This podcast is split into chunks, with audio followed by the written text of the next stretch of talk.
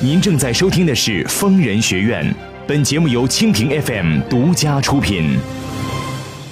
情感不止聊骚，两性你知多少？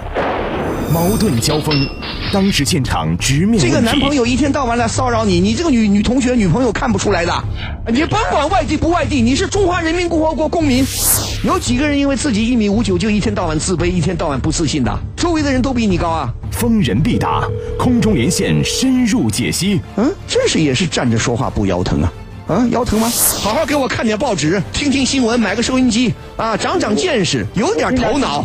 五年过去了，你还不懂得什么叫爱，那就干脆离婚吧，多么痛快啊！尽在蜻蜓 FM 疯人学院。学院。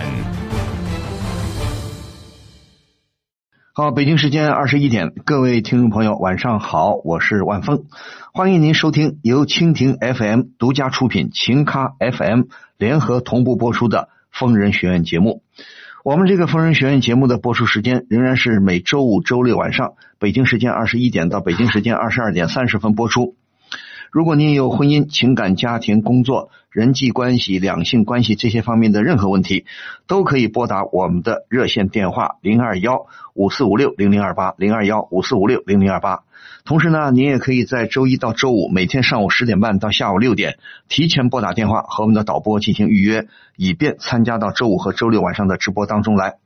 在您收听节目的时候呢，我们这个节目呢还有这么一个功能，就是听众朋友可以在直播的页面跟我进行实时互动留言。如果您支持我，还可以用所谓的小礼物走一波。如果您在节目的页面加以点击，并且分享到微信朋友圈，那么不仅可以让您的朋友直接收听我们的疯人学院节目，还可以享受电影票的福利，还有参加热点话题评论、参加粉丝活动等等节目以外的丰富内容。为了和大家交流，我已经开通自己的个人微信号啊！如果您想加这个微信，可以搜索“主播万峰”这四个字的汉语拼音就可以添加。当然，如果你想获取更多的信息，还可以关注我们的微信公众账号“愤怒主播”，也可以关注我的个人微博 “DJ 万峰”。此矛无坚不摧，此盾无力不克。呃，若以此矛攻此盾，如何？嗯，待吾将矛盾交与万峰，来时再议。我们的热线电话零二幺五四五六零零二八零二幺五四五六零零二八正在开通，欢迎您拨打。好，我们来接听第一路热线。喂，你好。哎，你好。哎，我是万峰，请说。嗯。呃，是这么个情况。哎，这样，哎，请问，哎，对不起，这位朋友，您声音稍微大一点好吗？呃。是这样一个情况啊，就是今年三十五岁了，嗯，就是我也不知道万峰老师您多大，然后我就叫声万峰老师吧，毕竟说嗯比较尊重你，嗯，然后嗯我跟我的妻子吧，就是结婚已经有就已经算特别特别长的时间了，已经十十十多年了吧，十多年，嗯，啊，将近好像十年，然后吧，我妻子啊就有一个特别特别不好的一个毛病，什么？就是。这整整十年，除了我们结婚的当天，他当着所有来宾叫了我叫了一声，叫了我父母的一声爸和妈。嗯，在这十年里我没有听过，剩下的十年我从来没有听过。哦，等等，等等等等，你说什么？你妻子跟你结婚十多年，除了刚开始叫了你父母叫公公婆婆叫了爸妈，以后再没叫过？再也没有，一次都没有。真的吗？对，一次都没有。只有只有就是在我听过唯一的一次，就是在我们结婚的当天，因为我们这边习俗吧，嗯啊要改口，嗯，就听过那么一次。呃，这个很正常啊，呃，比方说小两小年两个年轻人结婚，呃，结真正结婚以后啊，互相称对方的父母仍然是爸妈，很正常啊。嗯，对。那你很。你的妻子为什么？你觉得你妻子为什么不肯叫呢？他这个人比较固执，而且特别特别的，就是死脑筋，你知道吗？什么叫死脑筋？就是说，他认定的事情，没有人去就能去改变。不管你怎么跟他谈，怎么跟他说，他都说啊，嗯，他觉得啊，等等等等，他在固执死脑筋，那我就感到奇怪了。你听我说啊，你们结婚的时候二十来岁，你们都上过学，有文化吗？甚至上过大学吗？上过大学。好，上过大学。那我现在想问，你们俩农村家里是农村的还是城市的？嗯，城市的。对呀，城市的。那我再问，你们夫妻结婚这么多年，你觉得从结婚开始，你跟跟你妻子的感情好不好？感情不错。感情不错吗？不错。好，一直到现在还有感情吗？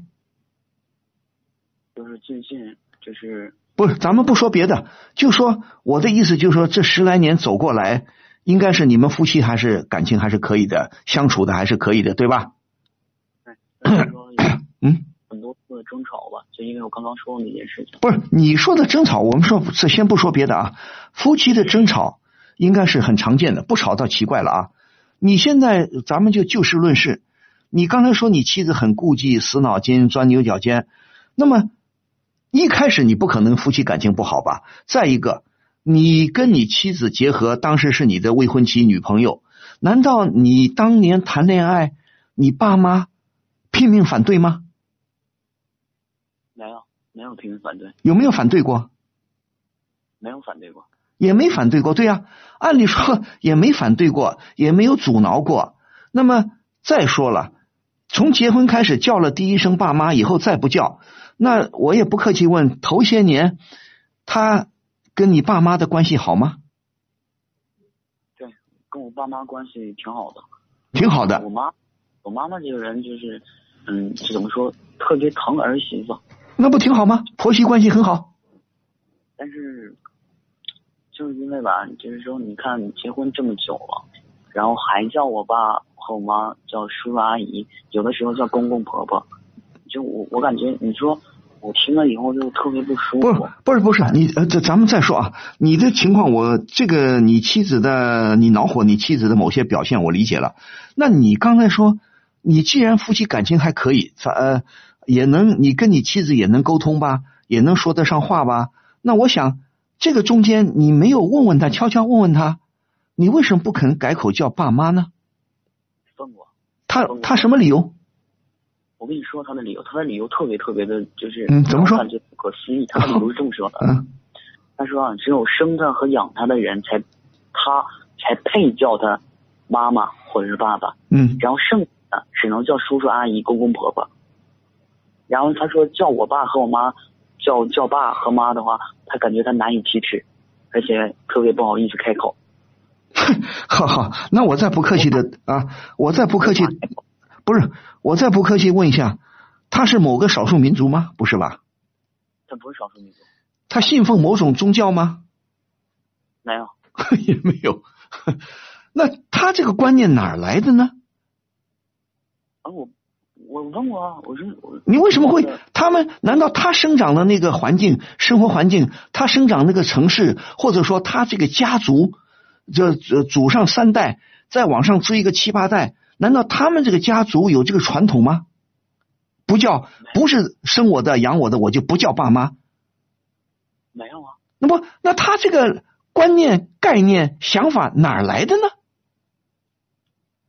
不知道啊，就我感觉。他就是一个自我安慰，他不停的自我安慰，就是感觉生他养他的人才才他才肯认肯配叫叫那个爸和妈。好，等等，我冒昧的问一下，你们双方的父母都健在吧？对，都健在。他爸妈也在吧？对。好，那我再问，他们家除了这个女儿，还有他们家有几个孩子？他们家就他一个。就他独生女儿。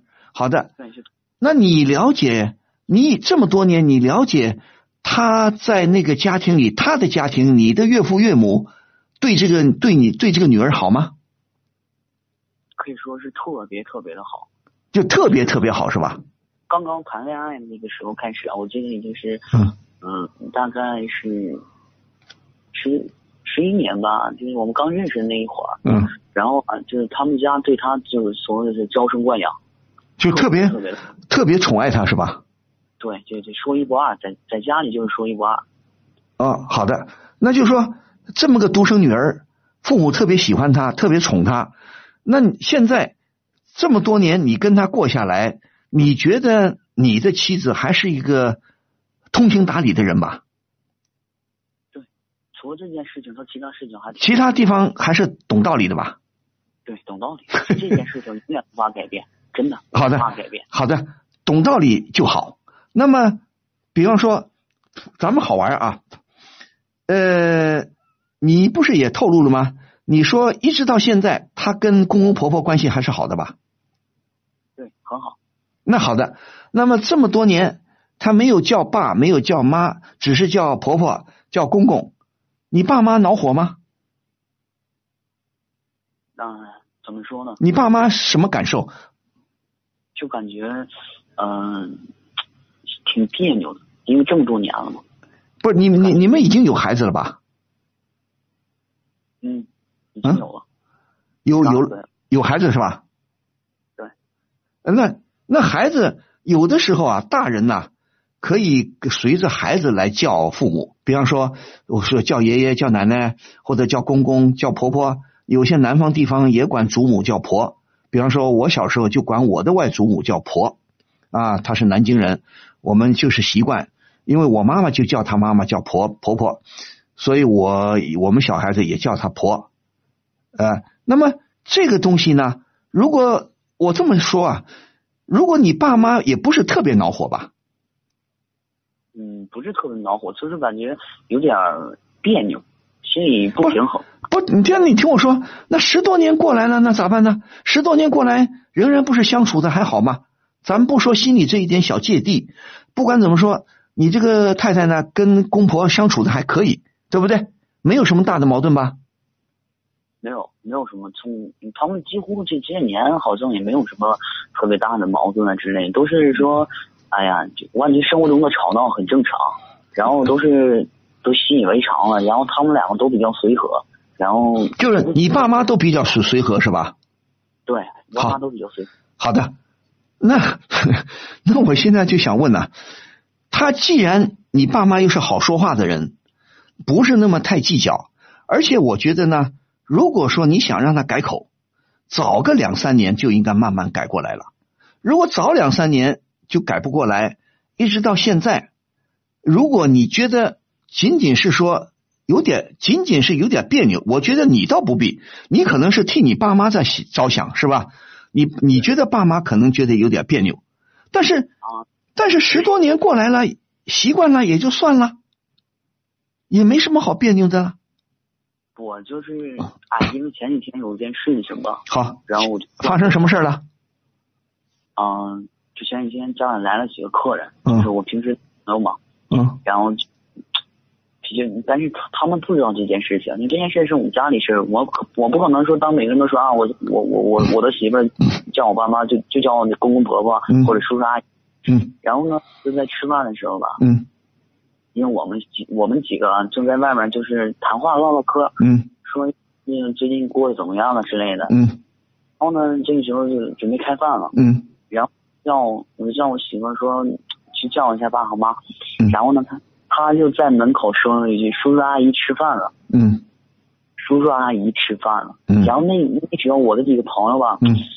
就是感觉，哎呀，这你们家来客人了啊，嗯叫谁呢这是？嗯然后这时候爸和妈就出来了，就一看就挺尴尬的，一看外面还有客人，然后还叫叔叔，你就感觉，嗯哎呀，这么多年了，你说还叫叔叔阿姨，嗯肯定别人就家家里肯定是，嗯、不太和睦呗。嗯要为要是为什么不叫爸爸和妈呀？嗯为什么叫叔叔阿姨？嗯我感我爸和我妈面子上就挂不住了。嗯你没有吃，他们也没吃没吃多少东西，然后就草草就结束，我就进屋休息了。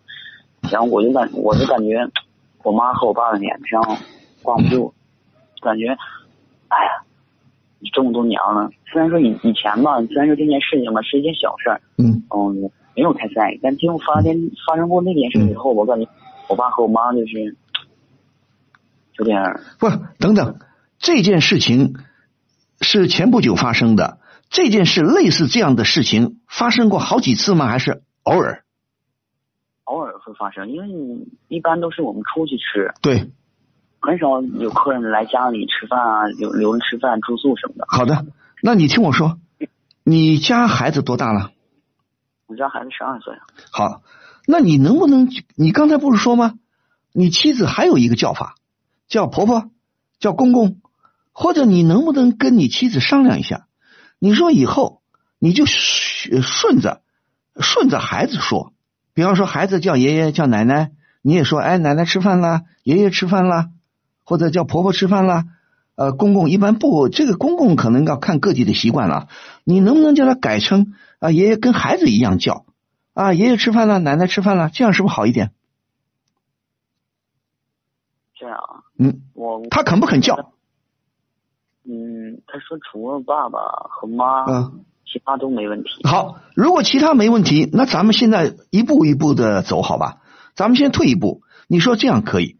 你说我尊重你的想法。那你能不能不叫叔，当着别人面不要叫叔叔阿姨，那样会给人家造成误解。你说随着孩子叫爷爷奶奶行不行？吃饭了干嘛？叫个爷爷奶奶啊，去请爷爷奶奶干嘛？或者说爷爷过来，奶奶过来，这样听着也挺顺的，可不可以？可以，我感觉他如果同意的话，你劝他这么改一改，行不行？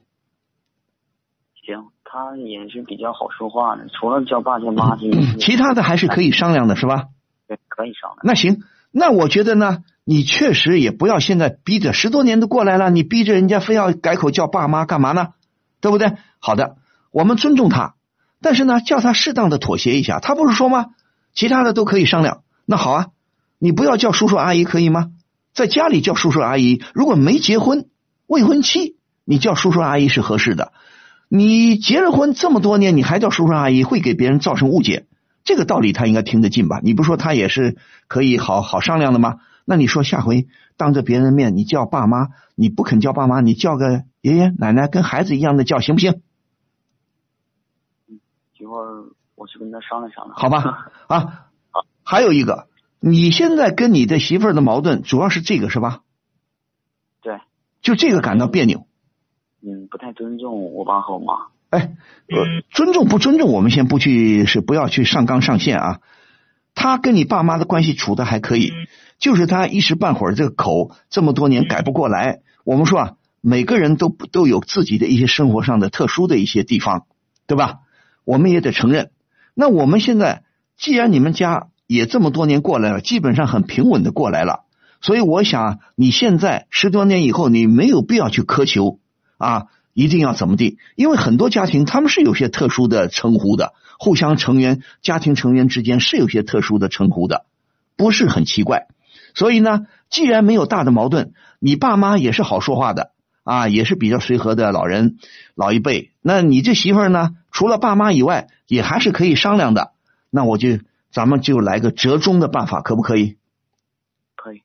好吧，还有一个折中归折中，但是呢。如果你好奇，我也有点好奇。但是任何事情呢，可能都有都有原因的，都有点都有由来的。这个世界上啊，呃，我说说开玩笑说两句啊。这个世界上，我认为不可未知的东西、不可理解的东西是什么呢？是这个宇宙。我们生活的地球上，包括这个地球，地球实际上是宇宙的很小的一个星球。这个宇宙空间有很大的宇宙空间，有很多无数个星球。这个我认为是人类可能这一辈子都理都理解不了的。我现在确实不知道这宇宙从何而来啊！如果说一切事物皆可知，我觉得这个哪怕再伟大的哲学家、再伟大的物理学家、科学家、什么天体天文学家，他们也没法解释这个宇宙当初怎么来的。好的，但是我们人，我相信我们有心理学。我们有现代医学，我们有科学。如果你好奇的话，你不妨呢，这么多年了，你也大概，既然你跟你媳妇儿也能交流，也能沟通，你也有意无意的了解了解，他跟你结婚之前，他在他的原生家庭是怎么过来的？你刚才不是说吗？大概知道他爸妈很疼他，是吧？很宠他，对他特别特别好。所以呢，这种事情呢，可能他对父母的心理上的某种依恋。倒不说依赖啊，依恋是很强大的。他现在跟他父母的关系还是很好吧？对，跟他自己的父母还是很好吧？一直很好。他现在是跟你们住在一起是吧？跟公公婆婆都住在一起是吧？对。好，你有意无意的作为一个好奇，我们说我是我做人是比较好奇的，很想了解很多事情咱们不理解的。那你呢？也无意中去了解了解你媳妇儿她怎么长大的，啊，有意无意了解了解。同时呢，如果有可能，你不妨呢自己呢看看新华书店有很多这样的心理学方面的书。人的心里有时候真的千奇百怪，任何事情都有一定的原因的。你太太为什么就是不肯叫公公婆婆啊？呃，不肯称呼爹妈啊，不肯叫爸，不肯叫妈，肯定有一点心理上的原因。如果你再有，如果你有机会，你不妨，如果你能够认识啊，学问比较深的真正的心理学家，你也可以去咨询一下，或者你有心理学的朋友，你可以跟你的心理学的朋友呢，或者请教心理学的专家，你把你太太这种现象，你讲给他们听。你看看这些学心理学的人能不能帮你分析？你看行不行？行，这样挺好玩，我也觉得挺好玩。因为有的时候我们到别人家里去啊，是也不一定媳妇儿一定要叫公婆，一定要叫爸妈，有时候也不一定，他们可能有个约定俗成的，大家都能接受的称呼，习惯了嘛，对不对？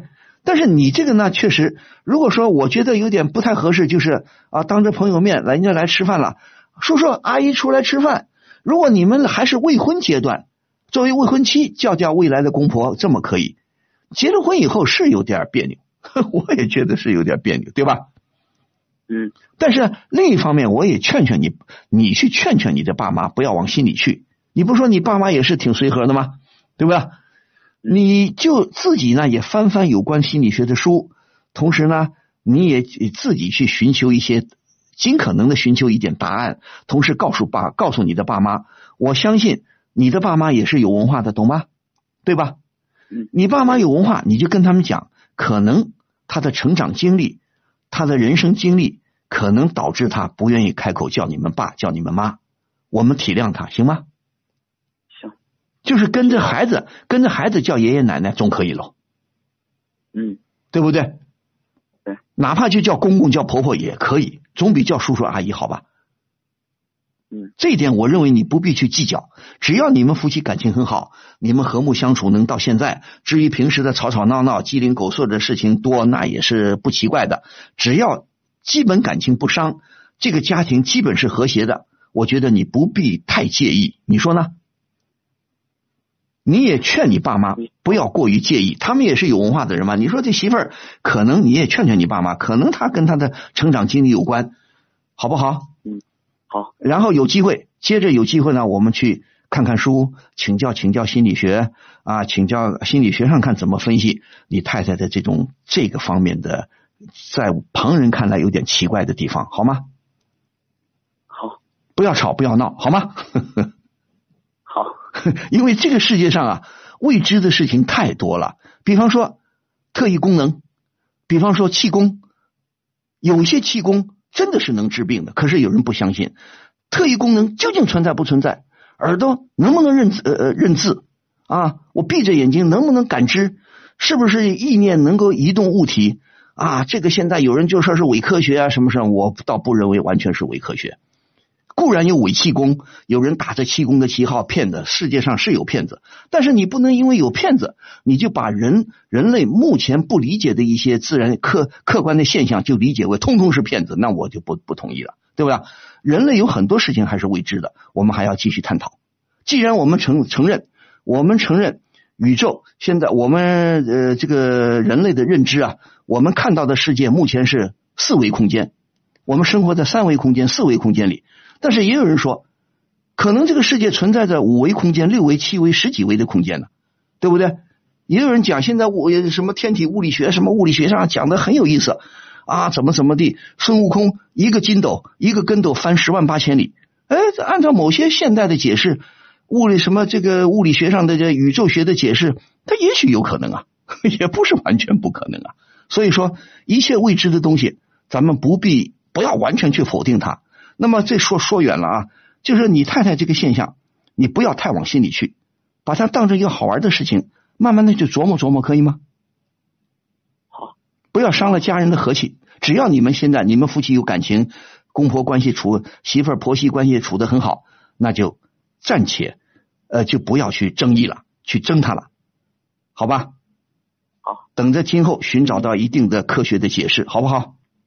怎么说？嗯，我嗯，听君一席话，胜读十年书。那倒不会了，我只是 我只是给你个建议，好吧？嗯，好，希望你们好好过日子，有问题咱们慢慢去探讨，好吧？好，谢谢你。好，再见。疯人学院现已开通微信公众号“愤怒主播”以及微博 DJ 万峰，会员送票福利、精彩原创漫画、吐槽弹幕视频，更多陈慧玩系列作品尽在愤怒主播。欢迎您继续拨打我们的热线电话，我们再来接听下一路热线。喂，你好，您好，哎你好，我是啊，我是万峰，请说。嗯，就是一年前，嗯。嗯，我结婚了，然后老公是个特别有钱的富二代，嗯。平时也对我特别好，嗯。但是，嗯，我们家里关系处理的不是很好，为什么？嗯，因为丈夫有个哥哥，嗯还有个弟弟，嗯就婆婆有三个儿子，嗯。嗯，可是我自己家啊家境，我自己家的家境不太好，嗯他们家的家境很好，嗯。所以我就拼命的工作，然后嗯。在工作中认识了丈夫，嗯然后我丈夫呢一直以来对我挺好的，但是婆婆一直挺不满意的，嗯就经常拿我还有我弟媳、嫂子他们做比较，我心里特别不是滋味，我就很难受。嗯然后我就很难过，我就没有去婆婆家。丈夫就觉得他面子上挂不住，他就也天天跟我吵架，我就现在家里关系就是越来越不好，我也好难过的。他说这样子，我让他在父母面前抬不起头。我想知道应该怎么做呀？我想问你啊，你跟你婆婆不住在一起是吧？是啊，对呀、好的。婆婆不住在一起，你说婆婆嫌弃你，因为你丈夫他们家婆婆家是是有钱的，你丈夫是富二代，但是你丈夫是追求你、爱你，你们小夫妻两个很好。我们说，作为长辈，有些保守的思想、落后的思想不奇怪，你何必那么计较呢？那我还想问你，你婆婆怎么嫌弃你的？她说了什么难听的话了？你能给我举两个例子吗？嗯，比如就是平时，声音，你声音大点好吗？嗯好好好，嗯，比如就是平时，嗯，吃饭的时候呀，你不说不住在一起吗？但是有时候过过年过节会去啊，好，过年过节会去，他说你什么了？我听听。嗯，他说我没有其他嫂子还有弟妹他们那么有能力，什么叫没有什么有？他什么情况下会来说你没有能力啊？嗯就是因为嫂子和弟妹 和婆婆家是世交，然后特别的有钱，我我们家反正就是没有什么钱，哎，有钱没钱这个没办法。那我现在就告诉你，如果婆婆她有些事情呢，呃，我就我现在听你这么说，我有点觉得你这个婆婆难道真是一个非常不懂道理、没文化的人吗？你婆婆有文化吗？受过教育。对呀、受过教育。他，哎，你你你在打电话的时候，你后边后边不要咔咔咔弄出声音来好吗？好好，你不要掰来掰去，什么都啪啪啪响，会干扰我们的交交流的啊！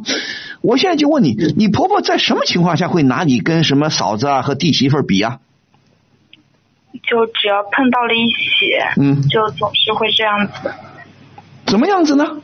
什么这样子？那总不能说明明他那你的意思就是说，你跟你丈夫结婚之前要结婚，你婆婆是坚决不同意的吗？她不是很赞同，也不是很看好。对呀、不赞同不看好，那毕竟你丈夫还是选择了你呀、对不对？对你不是说你丈夫对你挺好吗？对，那你何必介意你婆婆呢？我现在就奇怪了，你跟婆婆又不住在一起，婆婆就算她有点不太满意你这个第二个媳妇儿，你的意思他们家有三个兄弟是吧？对对对，你丈夫是中间一个对吧？是是是是上面一个下面一个媳妇儿都比你们家境好，对吧？是没错。那你那他又没把你赶出去，又没有坚决反对你们结婚，只是不太看好。那我现在就想，他不仅仅是因为你家里有钱没钱吧，还有他要看你这个个人的一些言行举止、一些表现吧。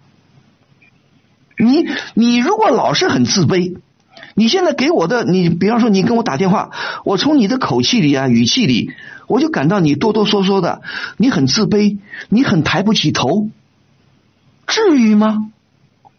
你也是受过高等教育的人，对吧？是，对呀、你也有工作，对吧？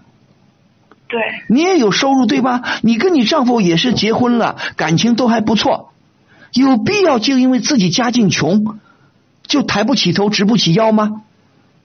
嗯，对我我现在觉得，那你这你这个完全没有必要啊！你要是老是抬不起头、直不起腰，那你当初就不该跟你这个丈夫结婚呐，你就不该嫁入所谓的豪门呐。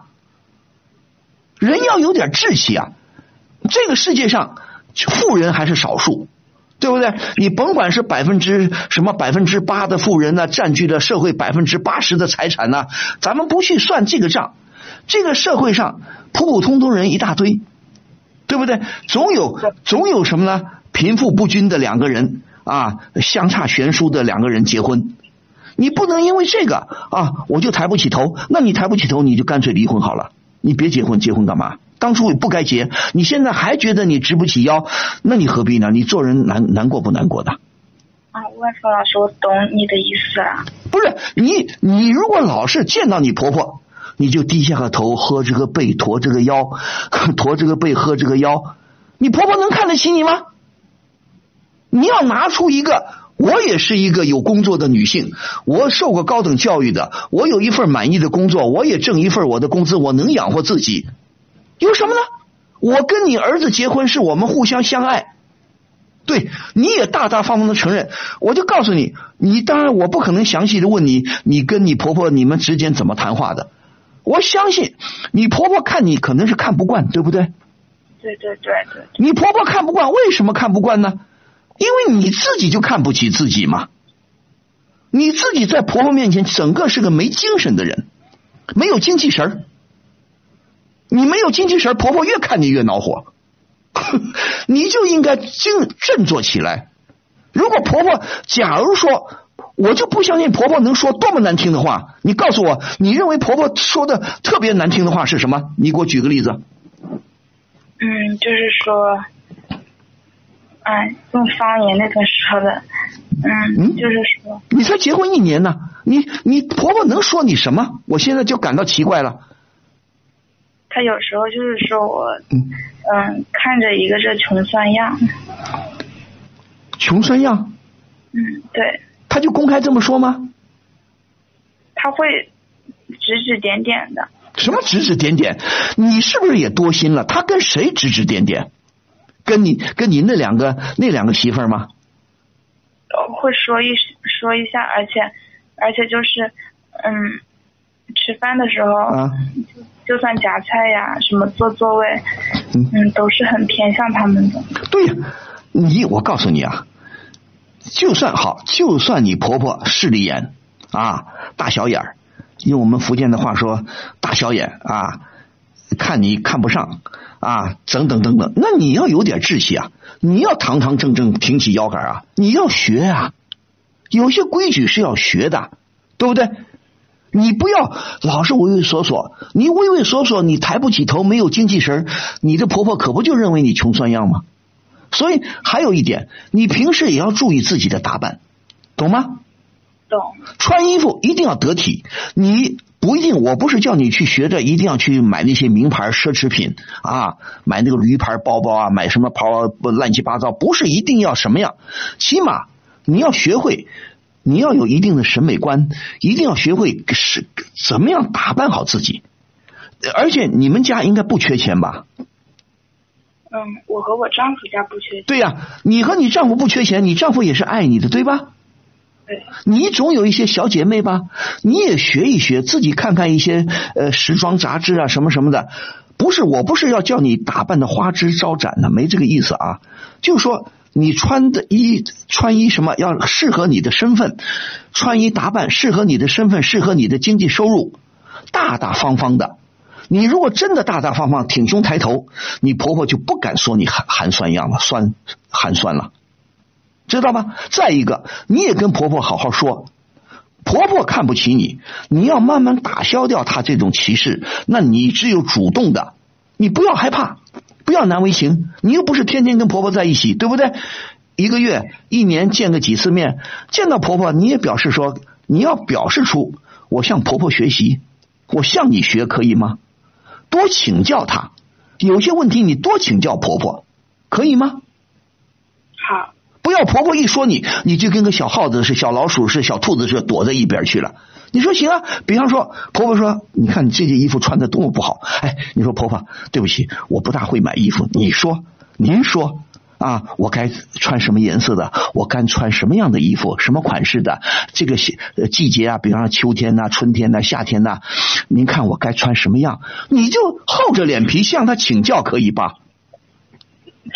我还，你这个婆婆总不至于说老是不不搭理你，老是不理你，老是给你冷脸，你去主动的贴上去啊！你向她请教，她总开心吧？对。你为什么不向他请教请教呢？比方说，呃，言行举止，如果你确实有些地方做的不妥当，你说婆婆对不起，你说我我不会，我我原来不知道，我现在学会了。对不对？如果婆婆批评，婆婆有没有具体批评你某些言行举止呢？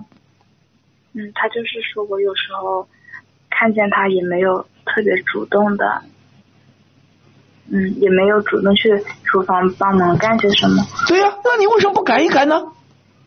哦，我我是觉得，因为他看不起我，我什么叫他因为看不起你？你老是这么，你你这个人。很很自卑，也很敏感。自卑的人都很敏感。那有时候自卑的反面，你就走向了自傲。你不是看不起我吗？我也不搭理你。嗯。你要这样子的话，你们关系能好吗？不能。你能改变婆婆吗？你改变不了婆婆，她的固有的想法，只能靠你什么呢？靠你的热诚，靠你的真心，表现出我孝顺婆婆，我也爱这个婆婆。她也好比是我的妈妈，好，我哪些地方做的不太好，我去向她请教，我勤快一点，媳妇儿要勤快一点呢。对，你跟她斗什么气呢？好，她既然流露出来了，你干嘛不到厨房来帮我？那你就主动去厨房啊。你做的比那两个媳妇儿勤快一点，她能不开心吗？我相信那两个媳妇儿是不是也是所谓家庭条件好的？他们肯定也牛哄哄的。肯定也摆摆 摆摆架子的，但是你婆婆拿他们也没办法。好，因为你们家穷，好，你因为什么？那你就放低身段嘛。我说放低身段，不是说一定要你低三下四。你作为媳妇儿，我尊重婆婆，我关心婆婆，我帮婆婆主动的帮婆婆做事，总是对的吧？是。那你为什么要做？你要去斗这个气呢？你的潜意识里，你心中就在斗气。你不是看不起我吗？所以我也不搭理你，我也不去帮你干嘛，我也不到厨房里去。对我平时是这样子的。你这样的话，你不是恶性循环吗？本来就看不起你啊！你再不主动的帮他，你再不主动的表现，我是对婆婆尊重的。你要让婆婆感觉到你是尊重她的，那她她还能人心都是肉长的，她还能再怎么样瞧不起你呢？嗯，对对对，是不是这个道理啊？你一天到晚在那自卑卑切切的，在那自卑，像林黛玉似的，一天到晚哭哭啼啼的，老是看不起自己。我是为什么我们家没钱呢？你就因为我们家没钱看不起我，并不是如此啊。关键关键，你自己的言行举止要得体呀，你的言行举止要做到位啊，穿衣打扮。擦用什么化妆品那都是小事情，关键你的言语表现出来，我是尊重婆婆的，我是热爱婆婆的，我是愿意帮婆婆做事情的，我是体谅婆婆的。那么她慢慢心里不就她心里的疙瘩不就解开了吗？她不就她不会老去认为你是穷酸样了。我我还是要改变自己。那当然要改变自己，我们改变不了这个世界，那我们不改变自自己，改变谁啊？王老师，你说的真好。你说对不对啊？呃，这这个道理不是我发明的，这个道理现在的微信上文章这样的文章一大堆啊。所以你千万千万不要看不起自己，对不对？你跟你丈夫，关键是你跟你丈夫好好的过日子，你们俩相亲相爱，经营好你们的家。另外一个，过年过节为什么不去呢？平时主动的说走，看看你爸妈去，对不对？大大方方的人要大方，知道吗？嗯，你越是哆哆嗦嗦的，越是小里小气的，你可不就小家子气吗？你婆婆当然看不起你了。对，要挺胸抬头啊！我堂堂正正做人，我又不偷不抢，我又不白吃你们家的，干嘛了？我跟你儿子是相爱结合的，我又不欠你们家什么，你干嘛？就是因为家里没钱？什么叫家里没钱？没钱人多了，对不对了？对，关键是你得有志气啊！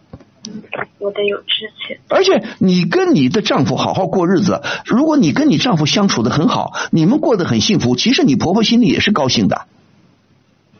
嗯，她很疼她的儿子。对呀、很疼她的儿子，难道她希望她希望她的儿子跟媳妇儿过得不好吗？不会。那就对了。如果你丈夫，如果因为你去不去婆婆家，你丈夫跟你闹矛盾，那你你老不去，你丈夫当然有意见了。你咋不这么不聪明？不聪明啊！你起码跟丈夫说，你有时候悄悄的跟丈夫，丈夫也好好说说。你说别叫妈，老是呃，好像不要老是有点好像贬低我的意思，就是你委婉的跟你先生说，你丈夫呢，通过你丈夫的嘴去跟他妈妈说，不要老看不起你这个媳妇儿，叫你丈夫去说，我这个媳你这个媳妇儿是挺好的，这是一方面，另一方面你自己要做得到位，嗯，一定要打消你的自卑感。你不信你试试，打消你的自卑感。家里穷一点有什么了不起啊？对不对？再一个，对，再一个我勤快，你要表现的勤快，千万别懒惰，知道吗？嗯，多帮婆婆做点事情总是没错吧？是你婆婆多大年纪了？我婆婆五十岁了。那五十岁很年轻嘛，你跟你婆婆也可以交个朋友嘛，你处处表现出尊尊敬她，而不是说尊敬不等于说你就要低三下四，懂吗？嗯，你也有，你也是有尊严的，不能因为我我这个家里穷，我娘家穷，我就我就我就不是人了，我就我的人格就没有了，对不对啦？对，对不对？有时候如果婆婆有时候说一些，比方说难听的话，你说婆婆我知道了，我们家就是那个情况啊，我们家你们家是挺好的啊，所以说你丈夫爱我，我也感到挺好，我们两个人结合了都挺好。啊，你也跟婆婆无意中拍拍婆婆马屁，你说谢谢婆婆，你说幸亏你婆婆教育出这么个好儿子，对不对？嗯，对起码你丈夫不势利眼吧？对，但你丈夫不势利啊，你为什么不借这个机会说谢谢婆婆，你这么好的儿子跟我结婚了，多好？嗯，就变着法，你变着法去拍拍 拍拍婆婆可以吗？好，多帮她做点事情，好吗？好，而且她年纪也不大，五十岁嘛，跟你们还应该有一些都是女性，都有一些共同语言。比方说，如果你觉得婆婆家里经济条件好，她可能她的衣食住行相对来说都有点品位啊，她也是有文化的人吧？对，她也上过大学吗？嗯，上过上过，那好，她也上过大学，有一定的经济能力，她可能比你会打扮自己，她可能她的审美啊比你高一筹。那为啥不向他学呢？嗯，那，这个现成的老师在那儿，你跟他学学多好啊！你这个时候你要放下身段了，哎，跟婆婆亲亲热热，你毕竟是小辈嘛，对不对？你让婆婆多向婆婆请教，久而久之，婆婆不就喜欢你了吗？你尊重婆婆，她不就喜欢你了吗？是的，我相对，如果你说的没错，我相相对来说，那两个媳妇儿可能他们要比你牛一点，嗯，对对，他们也帮婆婆做事情吗？很少，那对呀、他们很少帮，你去多帮一帮，不就表现出你的优秀来了吗？是，你怎么不是不会利用这个呢？那两个那两个媳妇儿家里条件好，牛哄哄的，好让他们去牛去。我孝敬婆婆，我关心婆婆，我尊重婆婆，我勤快一点，何乐而不为啊？对，你信不信？信好了，不多说了，我就说你现在首先要放下自卑，好好的。我我我没有欠谁，我也没有做错什么事情，对不对？家穷家里条条件差又不是我的责任，对不对？是的，好好的夸夸婆婆，多跟婆婆在一起。她说的难听的话，你装作没听见，要么就当面表示，哎，婆婆，我向你学，你教教我，总可以吧？可以。好了，那就这样。那。丈夫如果再叫你去婆婆家，你就去啊，嗯，我还要给他做家务。这还帮做家务啊。你们平时不住在一起嘛，所以说难得去一回，多帮他做一点事情，有什么不好的呢？这样就改善你们的关系了，不是挺好吗？是的，好的，学一学，自己动动脑筋啊好，谢谢老师指点迷津。啊，挺起腰杆啊！再见。此矛无坚不摧，此盾无力不克。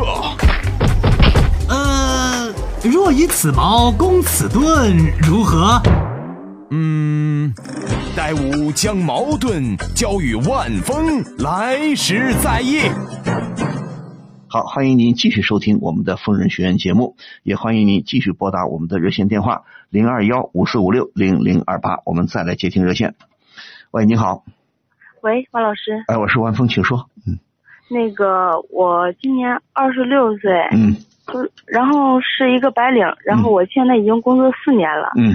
就因为我的工作能力比较好，嗯。然后就是老板就给我升职，嗯。然后，但是前段时间我手下面有一个小小助理、嗯小助手，嗯。就是他对我就是有对我出现一些问题，嗯，就是出现了矛盾吧，什么矛盾？就是说、嗯。说我对他说话态度不好，嗯。要我对他改正就是说话的方式，嗯。而且吧，他就是，嗯，特别莫名其妙。然后就有一次嘛，嗯。那个他不仅纠结这些事，还就是越权，就是把我我交给他的任务，嗯。他完成之后上交给了我的上司，嗯然后嗯我就觉得很不可思议。嗯就我现在有有想有点想辞退他，但是我又不知道该怎么办。嗯，你说你工作几年了？我现在工作四年了，工作四年，你很有经验，也挺能干，是吧？对呃，老板也器重器重你是吧？嗯，那挺好啊。你听我说，你的意思就是说这个来了个小助手，什么意思？就帮助你协助你工作的是吧？对。你手下管几个人？我手下就是十个人左右，呃，十个人左右，算上他十个人。这个助手他是干什么的？他帮你干什么的？他的职责是什么？就是帮我整理一些文件之类的那种。好啊，整理文件。他他说你态度说话态度不好，嗯，嗯，对，那好的，你反省一下，自我检讨一下，你态度好不好？确实，因为我这个人就是比较直嘛，就是有的时候脾气会稍微火爆一点，是有的时候会出现那么一两句，但是上司嘛，肯定都等一下啊，这个小助手工作了来呃干在你身边多长时间？两个月。对呀、两个月，两个月，他可能有些事情不太懂，你也得有耐心呐、对吧？你首先得有耐心。当然了，作为领导，你是公司是吧？嗯对呀、我没有在公司里干过。据说公司有公司的一种特殊的文化化范围、我文化氛围、文化环境，你们有你们的规矩。那如果说两个月，你首先要好好的，你也知道他是新手，没什么经验，你有些地方要教教他，不懂的地方你要告诉他。当然，语气你要注意，不能太强硬，知道吗？因为现在我告诉你啊，现在的男生女生啊，刚参加工作的小姑娘小伙子啊，都娇的不得了啊，娇气的很呐、对吧？一个是娇气，一个是没有过什么工作经验，一个人情世故不太懂，不懂道理啊。嗯，他，你觉得他对你有意见，你怎么知道他对你有意见？就从他就是我我交给他的任务嘛，他就直接交交到我上司的手里了。不不，这个事情是一次还是经常如此？就昨天嘛，就这一次。就这一次你，你就告诉他，你这个就应该，如果你们公司有规矩，你就应该直接告诉他，你说对不起，你说小王、小刘、小小什么，你说我交给你的工作，我是你的领导，我是你的经理，什么什么的，你应该向我汇报，你干嘛直接向上边汇报呢？因为你不通过我，我是要是对老板负责的，老板把任务交给我，我把任务再派给你，你说你这个做的不合适的，你委婉的告诉他不合适，你这个就要明确的指出来，而不是跟他在那生闷气。你说呢？是啊，那你有没有告诉他你这样做不对呢？就是因为经常呃，因为他工作一个月的时候 还好，就是从第二个月开始，就是我俩经常就有一些小摩擦什么的。本来工作压力就大，你说，哎，不什么小摩擦，你这个不要轻描淡写。你作为一个你是部门经理还是什么？部门经理。对呀、什么叫小摩擦？他们应该懂规矩啊。一个部门的人，他应该听部门经理的。你当然了，嗯你作为部门经理，你有一定的威严，你要表现出你一定的权威，你有一定的威严尊严在那儿。你你不是，就是说你不是一般的手下的职员，你要有你的这个领导的。但我不是说向你摆架子，起码就是有有这个级别之分吧，高低吧之分吧。但是你应该也应该和气啊，也应该在某些事情，如果不是犯大错误，你没有必要老是对人家凶巴巴的，口气没必要太强硬啊。你自己检讨一下，我不知道你怎么跟这个助手说话的。你比方说，你有时地，你想一想，你觉得你说的硬了一点的话是什么话？你能举个例子吗？就是说，呃，我有的时候会让他给我倒杯咖啡之类的嘛。嗯我说，你去给我倒杯咖啡，嗯就是嗯没加什么请之类的，就是这样。嗯，他就说我的语气不好。对呀、那你说为什么能倒咖啡？咱们除非你说我特别忙，我手腾不出来，我突然想口渴了，想喝咖啡了，你说哎，请你帮我去呃端杯咖啡，冲杯咖啡来，用个请字为什么不可以呢？这也体现一个人的教养啊。我刚刚看了一篇很好很好的文章，什么叫教养？你不要颐指气使，给我来杯咖啡，给我倒杯咖啡。你就是到店里去，你跟着服务员、营业员也要说给我请给我来杯咖啡。当然了，请不请这也许不太讲究，也无所谓。但是你一个一个部门的同事，虽然你是个领导，但毕竟也是你的同事。哎，你按理说，你也不是什么特别大的老板，你也不是忙得脚朝天，能自己倒就自己倒去。如果实在来不及，哎，关系不错，哎，请请给我来杯水，来一杯矿泉水，来一瓶水，或者来一杯咖啡。为什么不能加个请字呢？嗯，你为什么你不加请字就认为你是上级，他是下级？你加个请字不是更好吗？啊，或者说询问的口气，哎，呃，小王，能不能给我，能不能给我倒杯，帮我倒杯咖啡？这个口气是不是又客气了一点？对我们要尊重别人呐、因为现在的小家伙啊，都很自尊心都很强的，再加上我们从小的人格教育不够啊，人情世故的教育都很欠缺，所以他们也牛哄哄的。干嘛呢？老老老叫我给你倒咖啡？嗯，你可以问他，哎，能不能帮我把那个公文纸递过来？能不能帮我把我这个什么拿，帮我帮我一下？而且像你这样，你也很年轻，你就应该身体力行，很多事情能自己做就自己做，尽量不去麻烦别人。当然了，作为公司的一些流程、工作的运运转的过程，你可以在一定程度上支配你的下属，但是你支配你的下属，你可以客气一点，因为你毕竟还没有做到特别大的老板。嗯，如果你说你是特别大的老板，我想也不至于给人家感觉会做人的话，也不至于给人家感觉老是呃牛牛哄哄的吧，嗯，对不对？对，你为什么不客气一点呢？而且你对。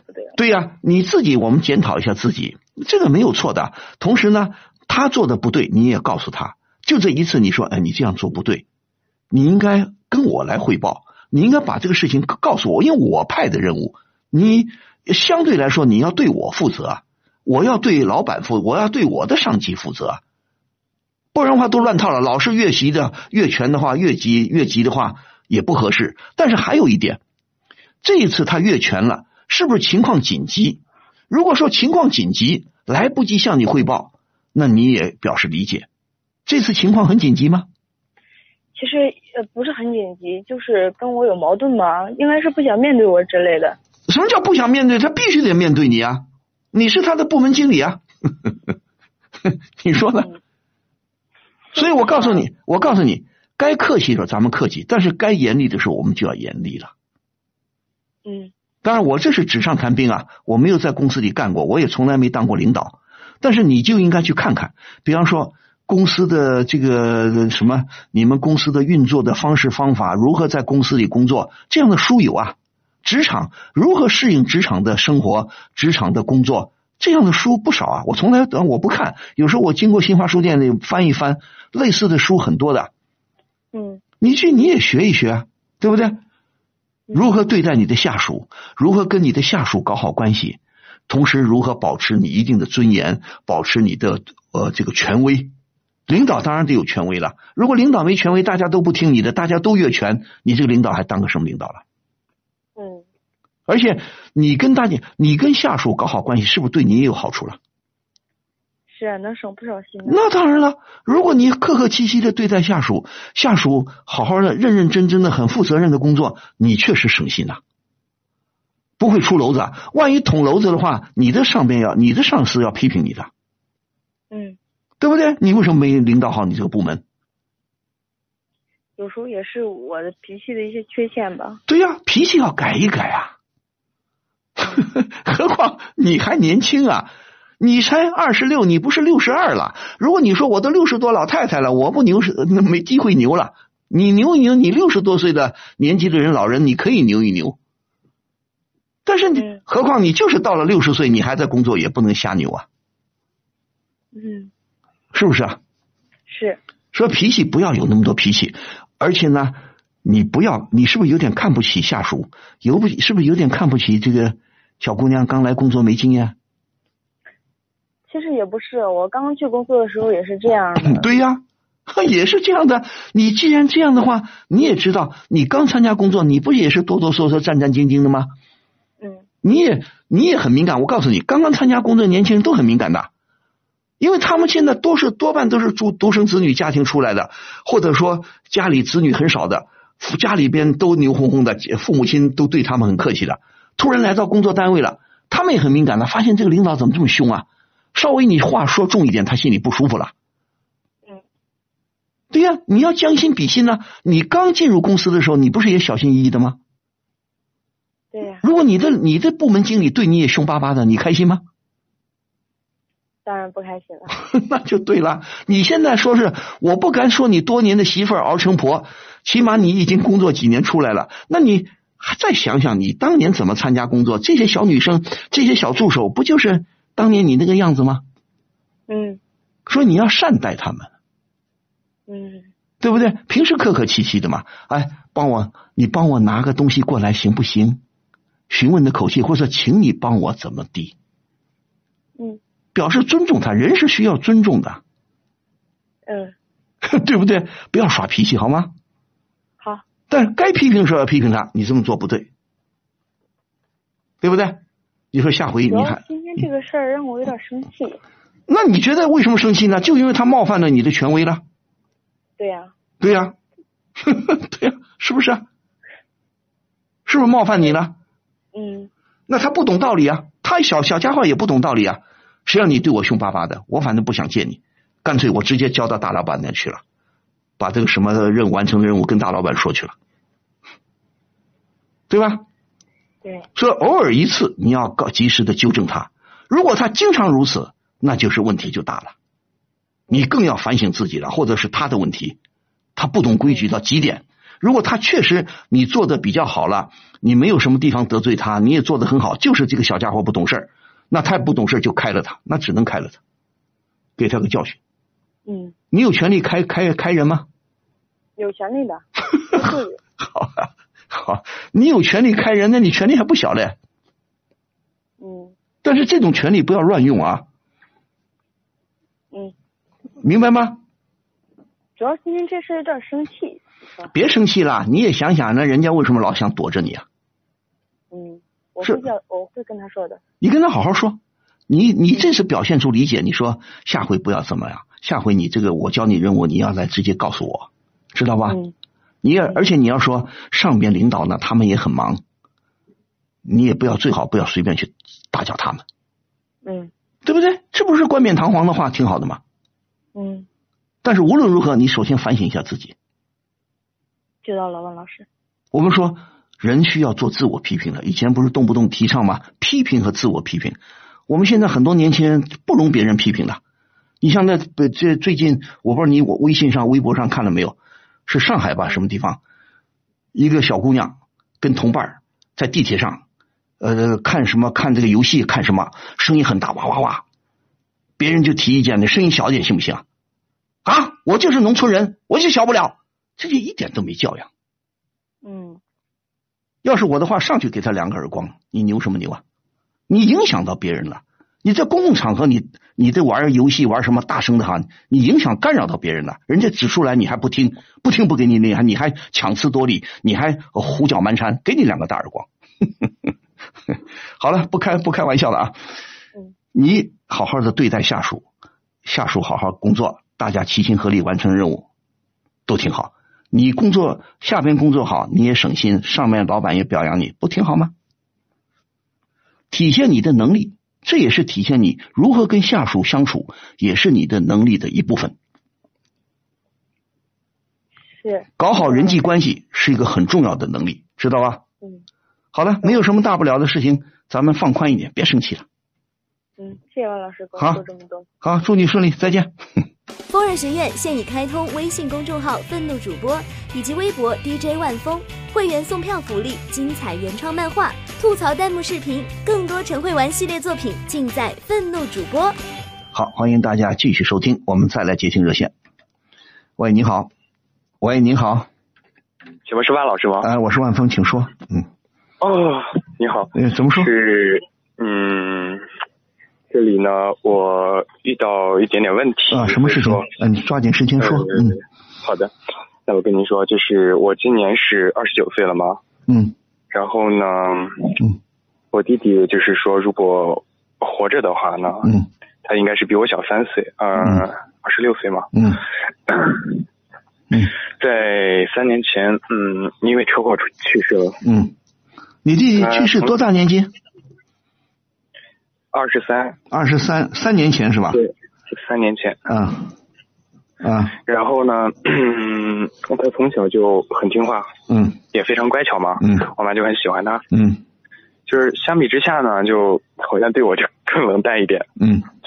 我说实话那时候挺嫉妒他的，嗯。但是现在呢，我妈身体也不好嘛，嗯。有心脏病，嗯我就怕把这个消息告诉我妈之后，对她来说太沉重。不是我啊，我有点不理解，你弟弟三年前去世，你妈妈怎么会不知道呢？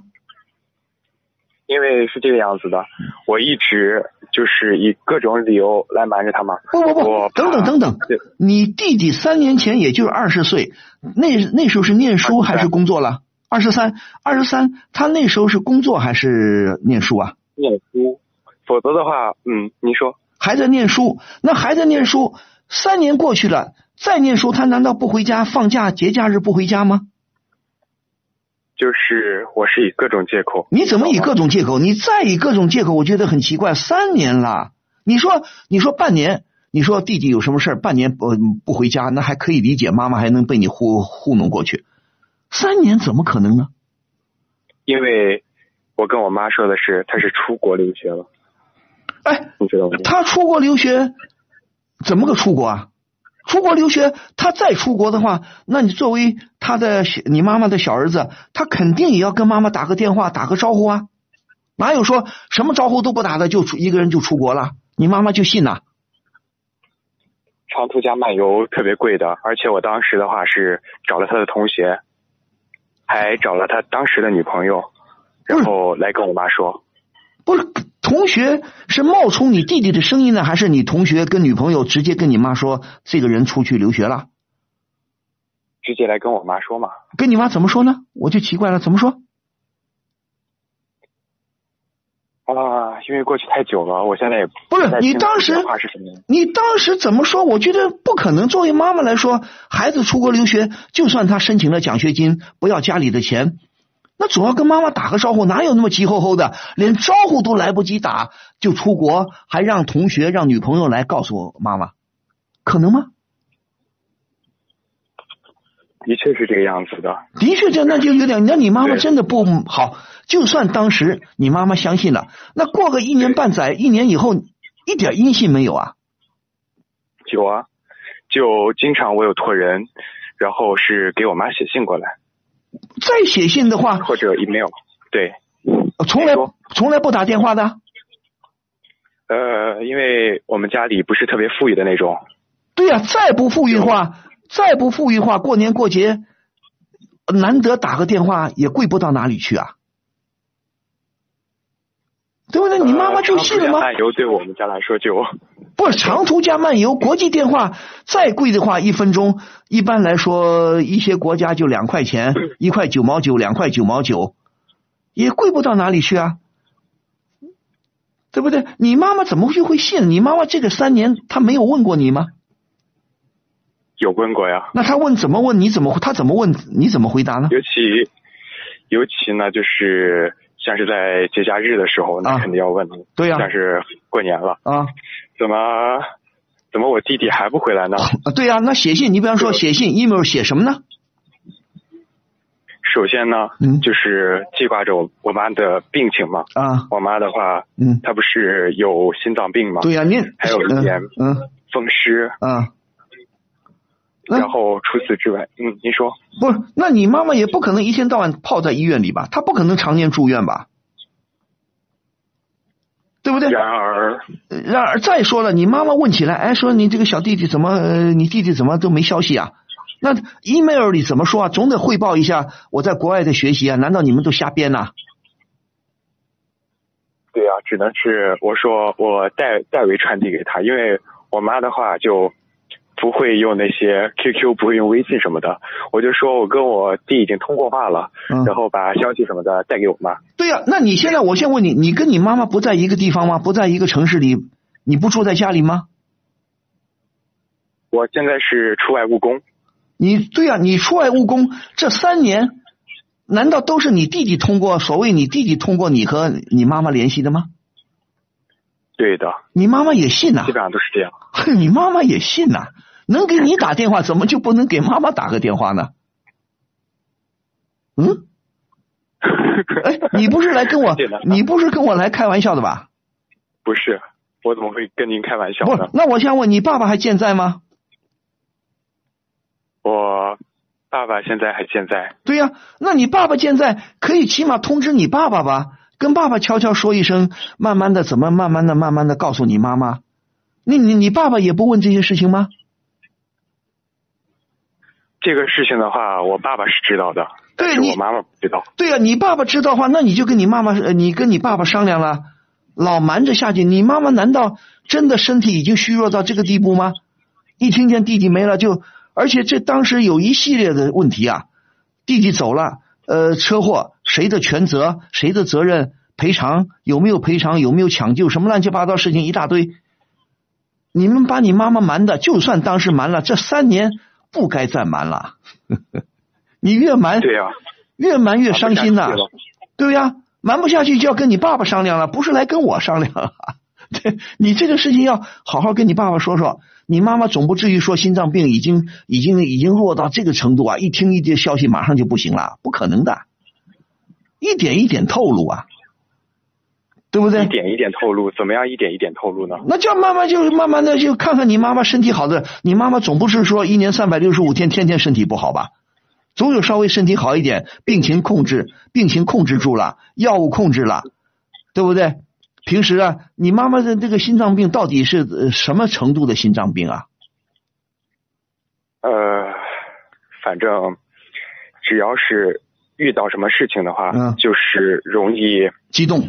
嗯，对，一激动的话，就是必须要用药物来控制。对呀、那你听我说啊，药物控制还有什么？对，药物控制还有什么？有些时候就，即使药物都控制的不是很好，要立马送去医院。对，立马送医院，是不是旁边还要配一个氧气袋啊什么的？对，好，那你下回你就注意啊。如果选好一天，看你妈妈哪一天情况慢慢稳定了，先比方先说别人的事情，比方说别人的事情，比方说这种悲伤的例子，说一说别人的啊，别人的孩子多好的孩子突然就走掉了，这也就是无意中呢，无意中给你妈妈有点思想准备。同时呢，实在不行，关键的时候你们备好药物，备好氧气袋，准备好叫幺二零救护车，提前就是悄悄的那天告诉你妈妈，叫你爸爸说，实在妈妈不行了，马上叫幺二零救护车过来，那怎么办？那如果说，嗯，毕竟这个消息不是普通的那些，啊、哪怕是断一条腿呀、断条胳膊呀，嗯。我妈可能当时激动一下，嗯。或心痛个几天，嗯。然后这件事可以慢慢的淡忘。可是这件事，可是她最喜欢的儿子去世了。好好，我现在我告诉你，你跟你弟弟啊，你不要去你个人的这个什么，我心想啊，你是懂道理的孩子，你父母亲有时候会偏心，很正常，对吧？你现在也不必去计较这些事情了。那也还有一个办法，你能不能再隐瞒个几年？你认为还能继续隐瞒下去吗？呃，所有的理由基本上都用遍了，不是还能继续隐瞒吗？不能。好，如果不能继续隐瞒，那只能摊牌了，没办法。本来我的意思就是说，如果你还能继续隐瞒个一两年，再再慢慢瞒下去，可能越瞒下去，你们的呃这个理由都用光了，你妈妈也会发现问题的。她也不是傻瓜，她也有头脑的。这么几年见不到自己最心疼的小儿子，她难道没没有预感吗？所以你们这三年准备工作，等于就是说，老妈妈已经有一定的思想准备了。所以一点一点跟他透露，最后我估计他能承受的，他不会承受不了的，好不好？好吧，谢谢万老师。啊，你继续的瞒一瞒，如果继续瞒不了了，叫你爸爸慢慢跟他透露，好吗？哎，好，只有如此了，好，再见。喂，你好，哎，那个万老师好，啊，我是万峰，请说。嗯那个老师，我想跟你求助一下，啊，怎么说？就是我暗恋一个男生吧，嗯然后就整整十年了，好是吧？就 这十年里边吧，就是一直也是以朋友的身份嗯待在他身边。嗯我我性格也是比较那种大大咧咧的，他嗯就是把我当哥们儿，嗯也把我当女孩儿。嗯然后我也是见证了他换了三四个女朋友吧。嗯然后我一直都觉得吧，我就是这样坚持下去，嗯用我的真情去感动他，嗯他应该会选择跟我在一起的。但是都已经十年了，嗯他还是没有跟我在一起的想法。嗯然后我现在觉得希望也很小了，嗯但是还是想拼一下。嗯，但是就是您说我该怎么试一试呢？呃，姑娘多大年纪了？今年二十六岁，二十六，十六岁就喜欢人家。好的，你听我说啊，你要知道，你十六岁，人他比你大几岁啊？他比我大两岁。对呀、十六岁、十八岁都是少男少女啊，青春萌动啊，芳心萌动了啊，怎么怎么地了，都还很幼稚。对你呢，傻乎乎的。我一直喜欢这个小哥们儿。对呀、你跟他平时很熟，对吧？嗯，对。对你们是邻居还是青梅竹马？我是跟他就是上高中认识的，算是同学吧。对呀、高中认识，大学不在一块儿了吧？呃，大学不在一块儿，对呀、大学不在一块儿，你们平时见面也不是很多啊。呃，就是家住的比较近。在家住的近，那也不可能经常见面了。嗯，是你估计你估计一年能见他以后上大学工作，他他能够你们一年能见几次面啊？一年也也就是就是现在的话，就我们两个都已经回老家这边了。对啊，都回老家，在一个城市了吗？嗯，对对，上学你们都离开老家的是吧？嗯对，好，你知道人都是会变化的。你们当时也是当哥们儿相处，刚快比较聊得来是吧？你也是，你说你大大咧咧的，像个小男生对吧？对，对呀、你要知道，人家能聊得来的男女生，不一定都会把对方当做男女朋友的。我不是一再的说吗？男女感情跟朋友那是不一样的。我甚至这么说，两个人在别人来看来，比方说一对男女，在外人看来都是非常优秀的人，可是这两个人就成不了情侣，他们俩在一块就不合适。所以这个爱呀、感情啊，喜欢不喜欢这种感情是非常复杂的，甚至说我可以喜欢你，但是我不能跟你结婚，我无法跟你结婚，我不愿意跟你结婚。你知道这复杂吗？所以非常复杂。估计你啊，小姑娘，你们现在年轻人都不大看小说的，你们看小说吗？偶尔看一点儿吧。偶尔看一点，看的不多是吧？你多看看好的经典的小说。当然了，不是说所有的经典都好看，有很多经典确实看不下去，有些人是看不下去的。经典不等于是每个人都能看下去的，但是有一些大众的、比较公认的好的小说，言情小说也好，日常生活的小说写的好的，当代作家、早先的作家、现代作家、古典作家，你适当看一点儿。人的感情是非常复杂的，这是一回事儿。再一个，你们都在不断的长大，人家你一开始有没有觉得他喜欢你啊？一开始的话就聊的比较来，我们两个对呀、聊的比较来，好朋友不等于你们就在谈恋爱。你不是说吗？他也跟别的姑娘谈过恋爱，对吧？嗯，你是傻乎乎的，一心一意的，我就是爱着你，但是又不敢挑明。你不敢挑明的道理是什么？我害怕他会拒绝我吧，可能就是那个，我知道，就是见光死是吧？对，对不对？见光死，友谊的小船说翻就翻，对不对？你听我说，既然十年过来了，你也二十六，人家也二十八了，人家他这这十年当中，你们接触也不算太多，除了上高中邻居，以后上大学各奔东西，你们见面不是太多，所以人家也太根本压根儿就没往男女朋友那个方面想。你呢，确实傻乎乎的，他确实就没认为你他喜欢你要把你当做女朋友。所以他跟别的姑娘谈恋爱，你不是他的菜，你你只是他的一个很聊很聊得来的人。我也有这样的朋友，异性朋友啊，很聊聊得来，但是不可能，当年不可能谈恋爱，对不对？所以说，再加上这么多年都在长大，他也有他的观念了，他有他的选择偶观了，他的审美观了，他选择什么样的人了，对不对？你呢，还傻乎乎的，我就是他。那你觉得你这么做多年，你有没有感觉他对你，他对你有点意思？他对我也是算挺好的吧，但是我感觉男女之情就有没有点意思比方说他有没有点意思，也是你有没有感觉？因为小女孩、小姑娘一般都是比较敏感的，你有没有蛛丝马迹发现她也爱你？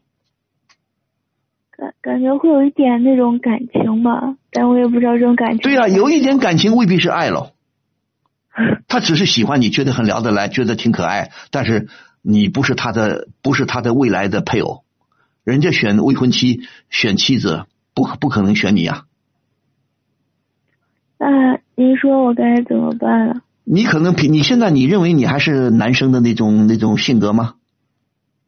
我性格是比较仗义的那种，比较大大咧咧的，嗯，对对，比较外向的。嗯，差不多，你现在也大学也毕业了，也工作了是吧？嗯，对，你们俩都工作，也在一个城市吗？嗯，是我们都回老家这边，对呀、都回老家这边，这样的好不好？你如果还不死心，你如果还不死心，你就委婉的告诉他，你就委婉的向他表白，可以吗？就给他暗示这种啊。呃，先暗示嘛，暗示你就想办法，我我这个没法教你啊。比方说啊，曾经曾经我我就说我自己的事儿啊，挺好玩儿。呃，好多年前啊，我在大西北工作，我小时候的一个我妈妈的邻居，我们家的邻居，我妈妈的一个算也算一个同事吧，四川老太太，那时候也不是老太太，我管她叫阿姨。她呢就有个女儿，她有好几个女儿，她大女儿呢就一直我那时候在西北工作，她大女儿呢就一直没找到对象。后来有一年我去看她，我利用探亲的时候路过，下车去看她，她就委婉的跟我说：“哎呀，你能不能帮谁谁谁帮她大女儿，就是谁谁谁谁找个对象啊？哪怕在你们那边也行啊。”我说：“我们的大西北那鬼地方，嗯，不可能的，呃，他看不上的。”我说：“要找个什么样的？”老太太说：“找一个就差不多跟你一样的。”我那时候傻的，就够可以的。我那时候傻的一塌糊涂。当然了，我对他那大女儿也没感觉的，因为也就是偶尔见一面，也没有任何感觉，也没有说特别喜欢上这个大女儿啊。所以我就脑子里那时候傻，那时候脑子根本没往这边想。我说我我说那我看看吧，很很很难找的。我说大西北他不可能爱上那边的人的。老太太说没关系，你好好找。恨回去以后过了半年还一年，我忽然有一天我开窍了，我恍然大悟。哦，他暗示就说你也可以，意思就是我也可以。这当然我对他女儿是没感觉的啊。就说暗示的方法有很多，所以要么你就看你看不看钱钟书的《围城》？我看过一点。看小说《围城》，你看看《围城》里边讲的很有意思的，就是男女表达爱慕之情啊，有时候难以启齿。比方说我暗恋他，我想表白，表白嘛最直接的就当面说了。那当面说不好意思说就打电话了。如果打电话都是用国语。都是用你们家乡话，又不好意思说，那就用英语，用外语，就是说有很要么就写信，要么就外语。你就说有很多方法，你暗示他。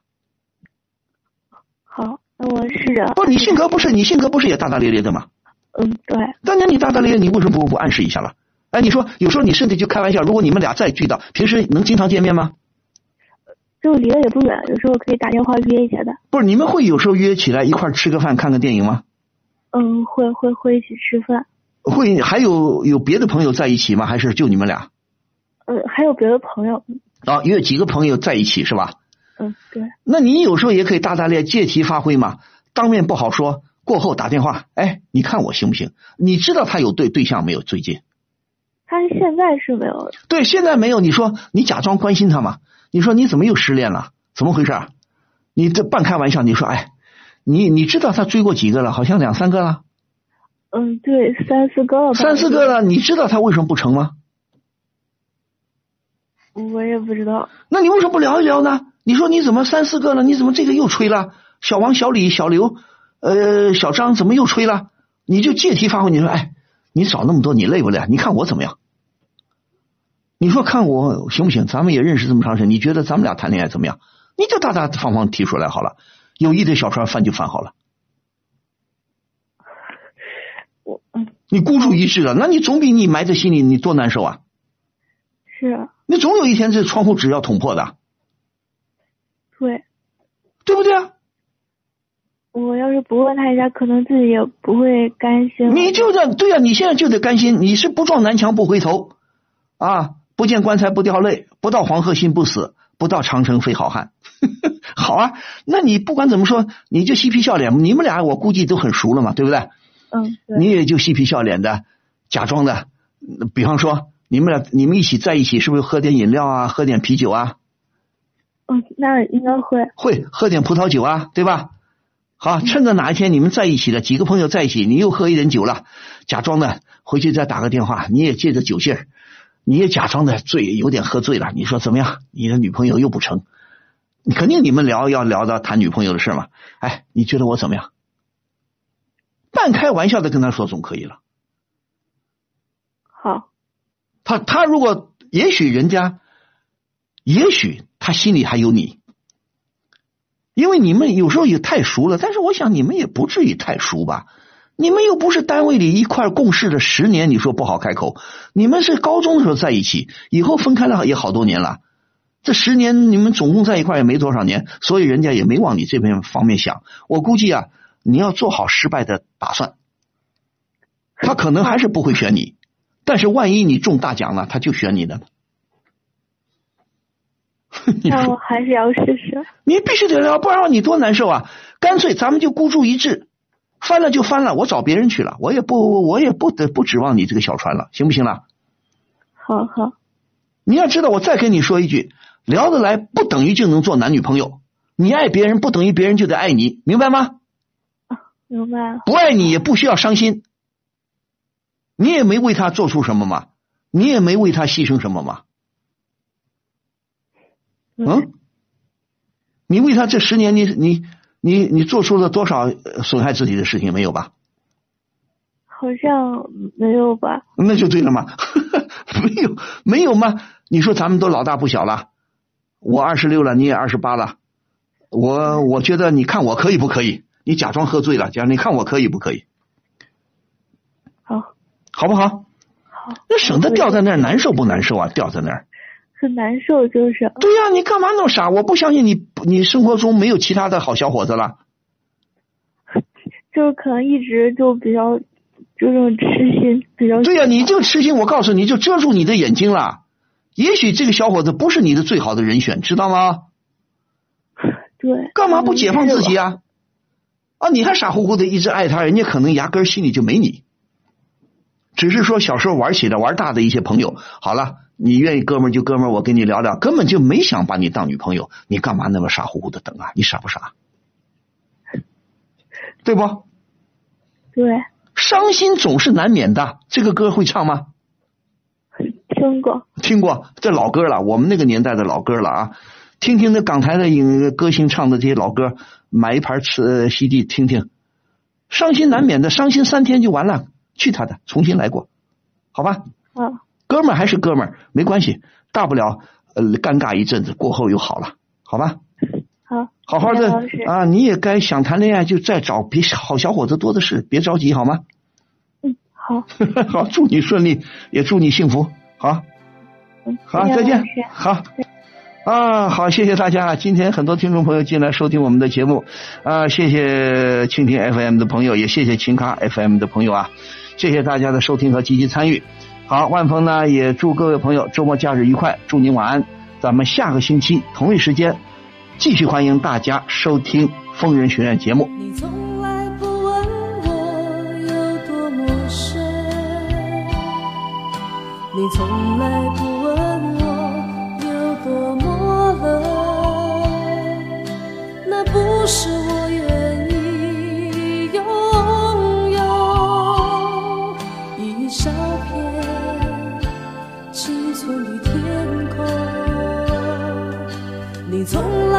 知道有多么浓，你从来不知道有什么不同。那不是我能够去留，也不是你能够忍受。再久的时